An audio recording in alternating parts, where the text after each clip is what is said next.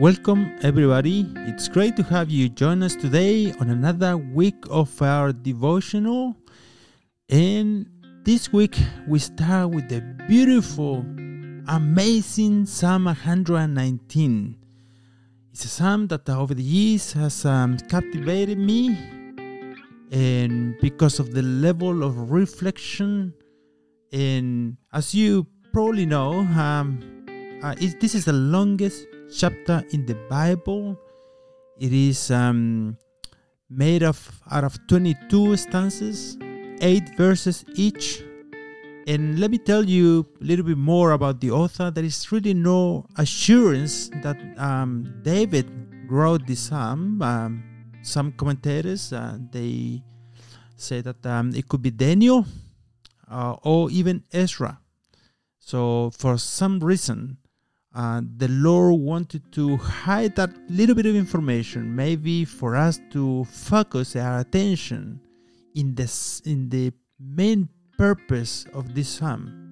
And there is no doubt that this psalm was written to highlight the greatness and richness of the Word of God. Um, this, these stanzas, these paragraphs, are not like a chain where each piece is connected uh, to the next, but um, it's like a pearl necklace where each pearl has an equal but independent value.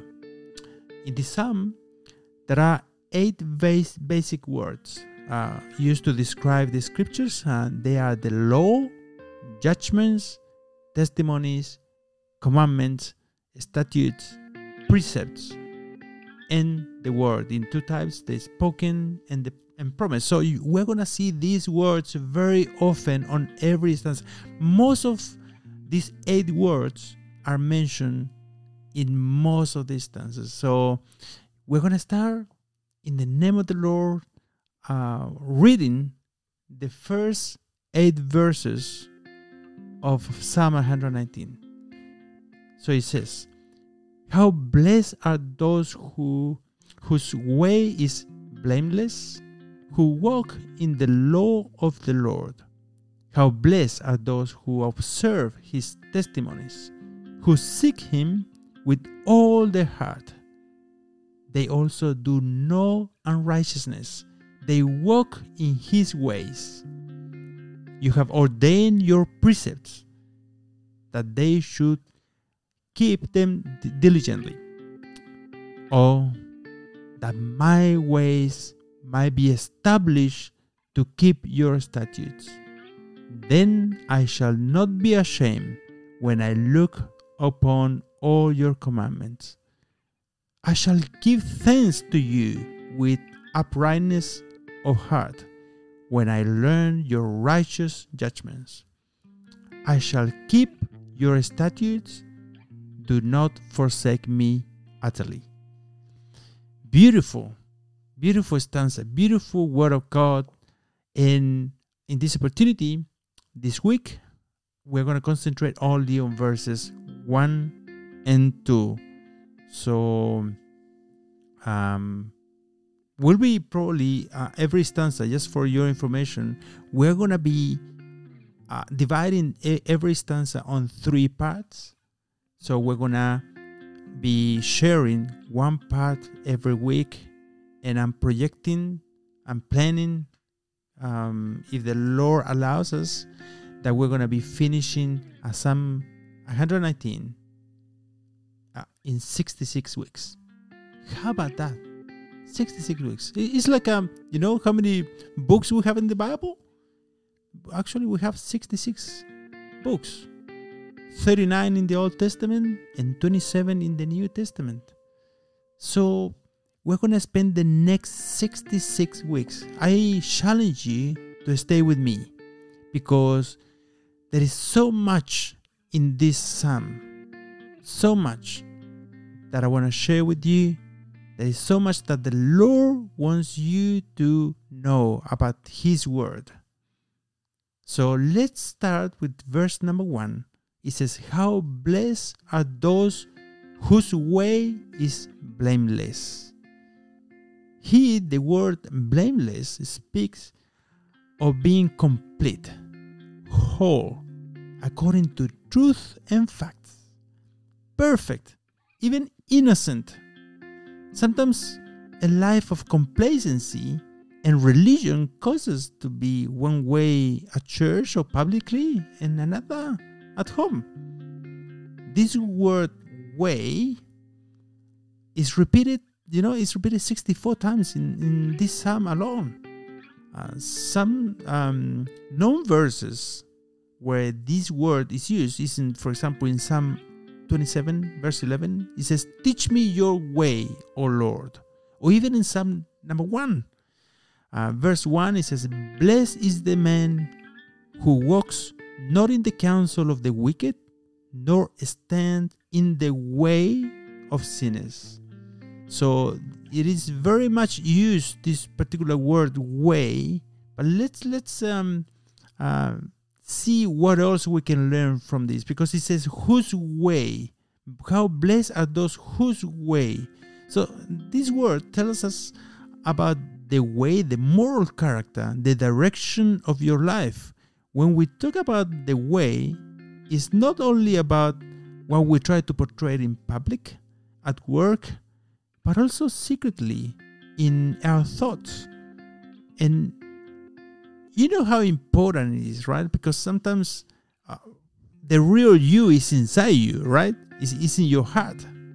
Um, we cannot pretend that if we let our thoughts be flooded sometimes with all kind of garbage or carnality, suspicious, uh, and then pretend that at the same time our way of reacting is gonna be any different. Uh, Proverbs 23, verse 7, it says, For as he thinks within himself, so he is. But how is it then that we can become blameless? and thus uh, become blessed, right? Because that's what it says. How blessed are those whose way is blameless, right? Maybe you are not there, and the only thing you you see in the mirror are flaws related to harmful and self-destructive habits. Maybe you have been sabotaging your own life uh, but that's all what you know, and it's been such a long time since uh, you try without success to do things right um, that you already lost hope. And to try again, uh, you feel that uh, you've already gone too far.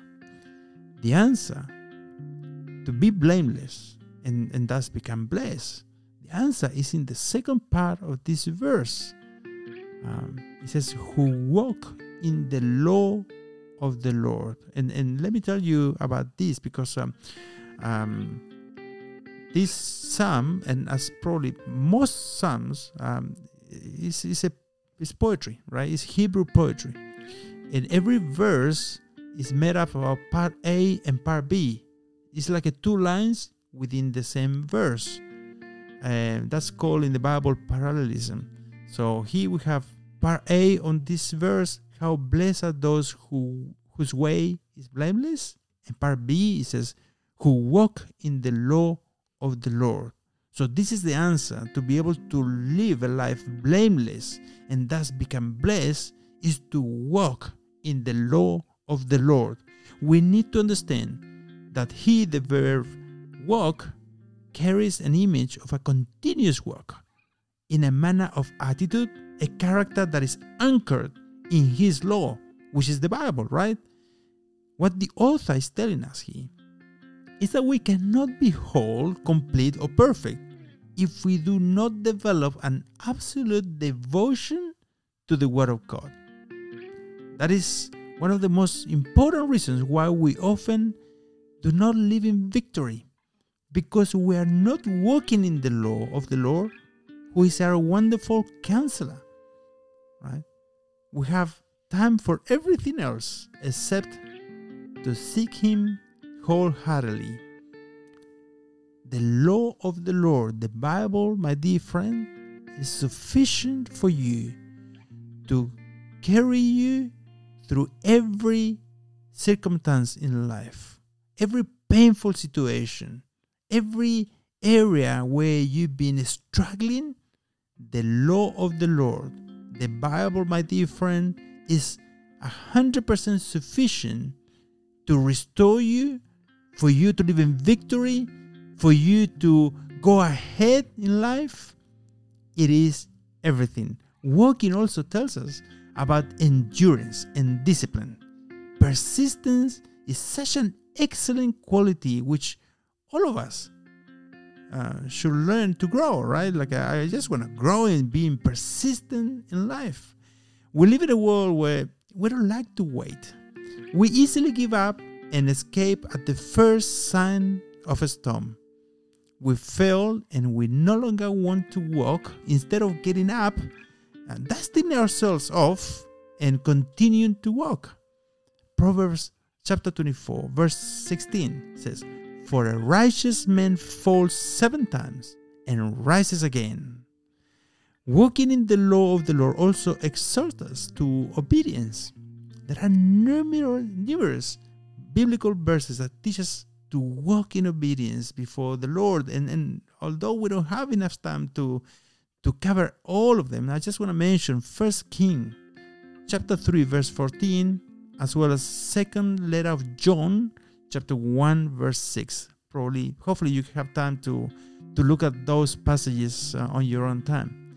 The truth is that um, the, the only way to know if we are being obedient to God is through knowing His testimonies, His word.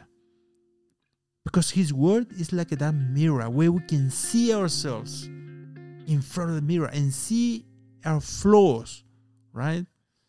And and the Lord wants you to actually see yourself. He wants to talk to you through his word. And the Lord is constantly talking to you. He can talk to you through even your own conscience and his word.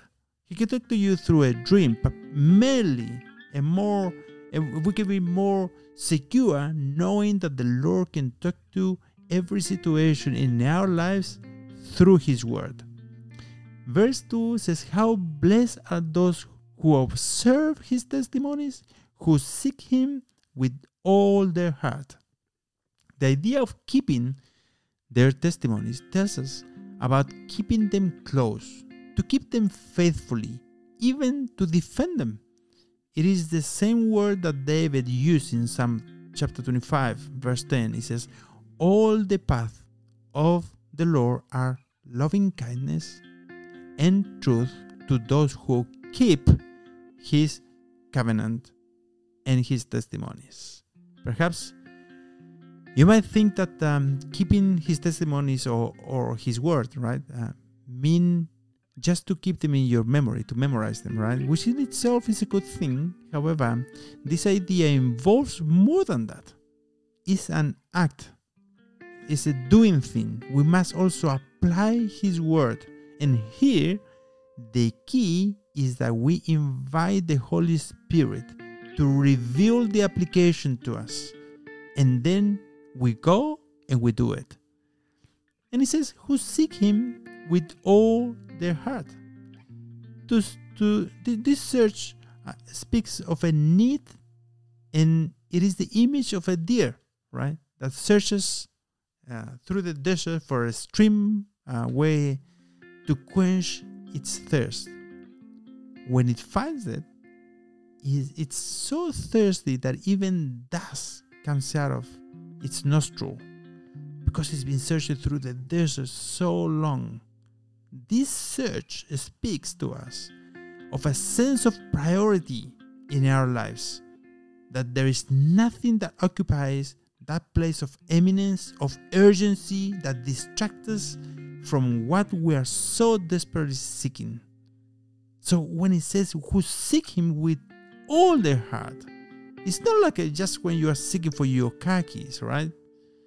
But it's something that when you find it, you meditate and you and you say, you know what, this is what really is what I was looking for my whole life.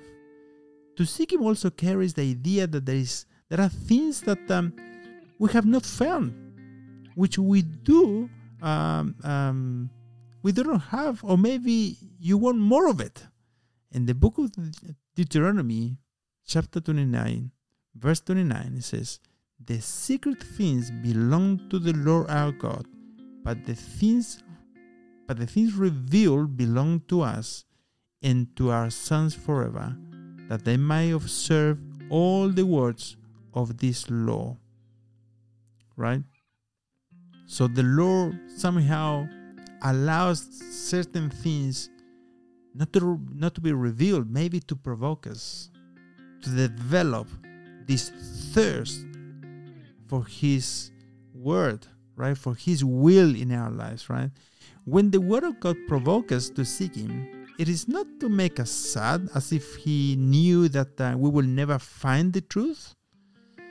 I want, I want you to pay attention when it says to seek Him he does not force us to seek Him either, but when He tells us with all our heart, He wants it to, to, to be an act of love that transcends our mind, heart, and will. And that is why the word tells us with all their heart. Also, the book of Jeremiah tells us in chapter 29, verse 13 You will seek me and find me when you search for me with all your heart. Pay attention, that is always talking about an issue of the heart, right? We want to love with our hearts, right? Like, a, you know, we want to, well, even in our horizontal relationships, when someone expresses love or a feeling, we really want to know that that's coming from their heart, right? And probably all of you remember a time, most of you maybe remember a time when you were um, before uh, your wedding, right? And probably that was one of the questions, right? In your heart. You wanted to know if the other person um, loved you from the heart, right? Because then you knew that it was sincere, right? And the Lord, that's the way that He wants us to seek Him with all our heart. Let me ask you something about what we are sharing today. Does this represent your life? Are these the characteristics that mark your walk with the Lord? Maybe you say, I'm in such a difficult circumstances today that I feel that my fire is almost extinguished. Let me tell you something, dear brother, sister. Your fire will never go out if you truly believe in God. These verses point out that um, life is so much better when we live it in God's way. It is so different when we look at it from the world perspective. We know how the world sees someone who is trying to walk in, in, in the Lord's way, right? And sees them as someone so boring that they should be enjoying life instead. However, the reality is, and, and, and I think you know it, that if you have ever walked with God, you know that in those days when you live in close communion with God and feel that um, he was pleased with your life, those were the best days of your life. Immediately, when you get up in the morning, you have that feeling, that sense of close relationship with the Lord, and and and uh, even though maybe sometimes I could think that maybe some of you they maybe they look towards the past and they knew there was a time that they were feeling that way and it's never too late. It is never too late to come back to the Lord, to ask forgiveness, to repent. And I know that the Lord wants you to grow in His relationship with you, and the best days are ahead. You won't even remember the days before. You can keep on growing in the Lord spiritually the idea of these previous verses is not that in front of you you have a series of requirements, as if there were a list of all the do's and all the don'ts. But um, if you find that you are far from what we shared, that you place yourself in the availability of some of the ministry that God had provided. To seek Him in prayer, in His Word, in fellowship, in praise. Those are the ministries and the means that by grace ignite our lives with more intense passion. You need to go back to the Word, my dear brother, sister.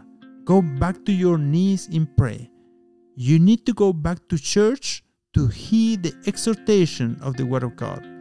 You have to have fellowship with other believers who are fired up for the Lord. And let that fire spread into your heart and into your soul. It's contagious and you you catch up the fire from other believers. That is what needs to take place in your life. Until next week. God bless you.